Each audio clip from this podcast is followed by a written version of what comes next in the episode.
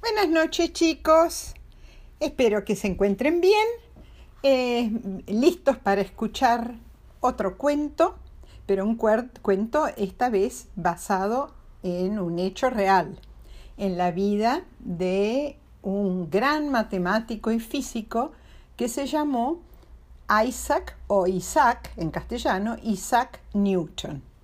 Bueno, Isaac Newton nació en el sur de Inglaterra en un 25 de diciembre, un día de Navidad, hace casi 400 años, en 1642. Él eh, eh, fue hijo de un granjero, nació en una granja y cuando era chiquito estaba siempre enfermito, era chiquitito, chiquitito, pero vivió hasta los 85 años. Eh, la mandaron al colegio eh, cuando era chiquito, pero era muy distraído, siempre estaba en las nubes y se concentraba mucho, pero en las cosas que le interesaban. Por ejemplo, hacía molinitos de viento, hacía relojes eh, con el sol, hacía distintas máquinas, autitos en esa época no había, así que no hacía autitos, pero hacía todo tipo de máquinas que a él se le ocurrían. Y em, bueno, la mamá eh, quería que él fuera granjero, eh, los abuelitos también, el papá había fallecido. Pero a él no le, no le gustaban cuidar las ovejas, ni la vaca, no, no, no. Él estaba siempre concentrado en sus experimentos y no le importaban nada ni las vacas. Lo único que sí le encantaban los perros y los gatos. Tanto que más adelante hizo como, em, inventó como un agujero por el cual pudieran entrar los perros y los gatos a la casa sin que entrara frío, sin tener que abrir una puerta. Y eso fue un invento de él. Bueno, em, cuando la, la, mamá y los abuelos se dieron cuenta que como granjero no iba a andar, entonces de vuelta lo mandaron al colegio y después pudo entrar a una universidad muy prestigiosa que se llama, que todavía existe, la Universidad de Cambridge.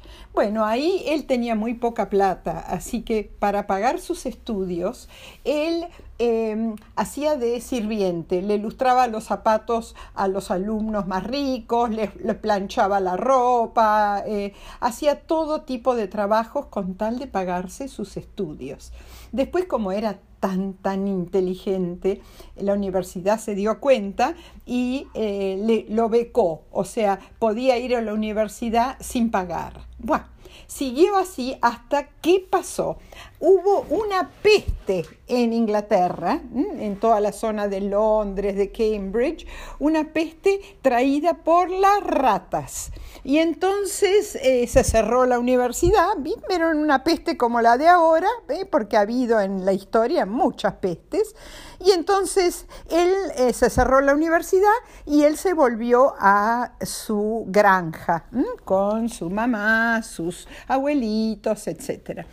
Y ahí, bueno, siguió, tuvo dos años en la granja, porque la peste duró bastante, y ahí aprovechó para pensar, para pensar sobre todo lo que había estudiado, especialmente las matemáticas y la física, que era lo que a él le encantaban las matemáticas, y se sentaba a pensar y a pensar, siempre con un cuadernito, con un lápiz, para escribir todo lo que se le ocurría.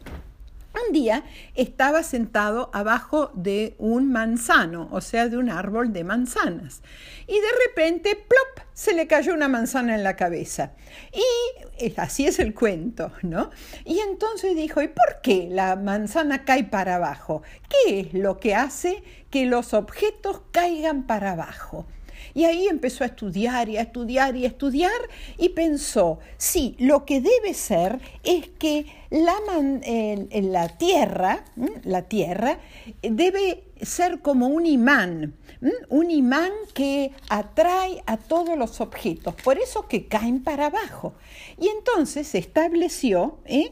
la, la, ley de gravedad, que la ley de gravedad que no solamente explica eh, por qué los objetos caen para abajo, como si en la Tierra hubiera un gran, gran imán, y por qué nosotros somos atraídos por la Tierra, por qué podemos caminar y no caernos, por qué la gente que está del otro lado de la Tierra tampoco se cae, ¿eh?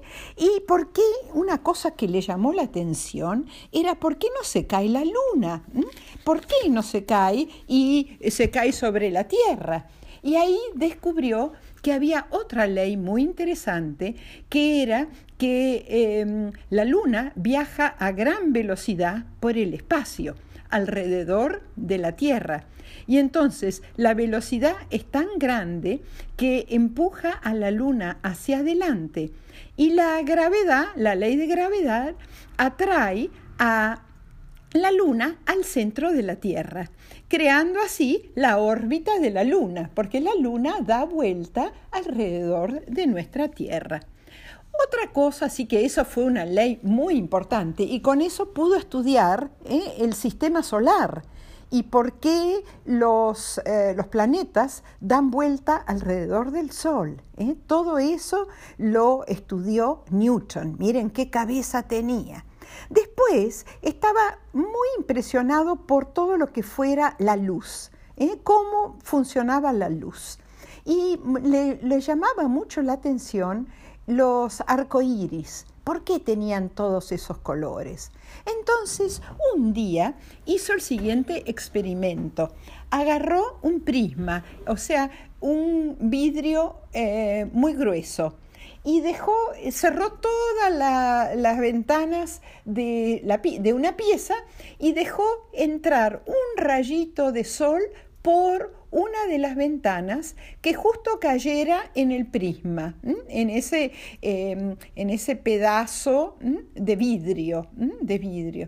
Y vio que de la luz que entraba y que eh, llegaba hasta el prisma, después salía con los colores del, em, del arco iris.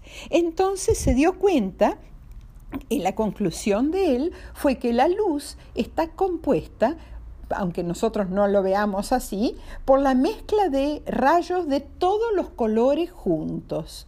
Después em, eh, ideó eh, las tres leyes de movimiento. Eso yo no se los puedo explicar. Vamos a esperar que termine todo esto y que el tío Bernabé nos explique, porque son los movimientos de los objetos. ¿eh? Y eh, otra cosa que descubrió es que la Tierra no es totalmente redonda, que está un poquito achatada en los polos. Y también ideó un, em, un, telescopio reflector, o sea que adentro del telescopio había y hay espejos y todavía se sigue usando algo parecido. Bueno, eh, Newton fue el más grande científico de todos los tiempos. Él aprendió de los científicos de antes y hizo que se desarrollara la matemáticas y la física muchísimo. Y después muchos científicos de ahora se basan en los conocimientos y los descubrimientos de Isaac Newton. No era una persona muy eh, sociable. Él lo que nunca se casó, lo que más le gustaba eran sus perros y sus gatos, y los cuidaba y los cuidaba mucho. Como les dije al principio, llegó a los 84 años, muy reconocido en todo el mundo de esa época, de hace 400 años, muy alabado y todos los científicos, los matemáticos y los físicos que vinieron después, están muy agradecidos a este hombrecito ¿eh? de hace 400 años que se llamó y se llama, porque lo seguimos nombrando, Isaac Newton o Isaac Newton. Bueno, espero que les haya gustado este cuento, que es un cuento de verdad. Es un cuento muy, para mí, muy interesante em, y seguramente en el colegio, cuando sean un poquito más grandes, lo van a estudiar a Isaac Newton y se van a acordar de este cuentito.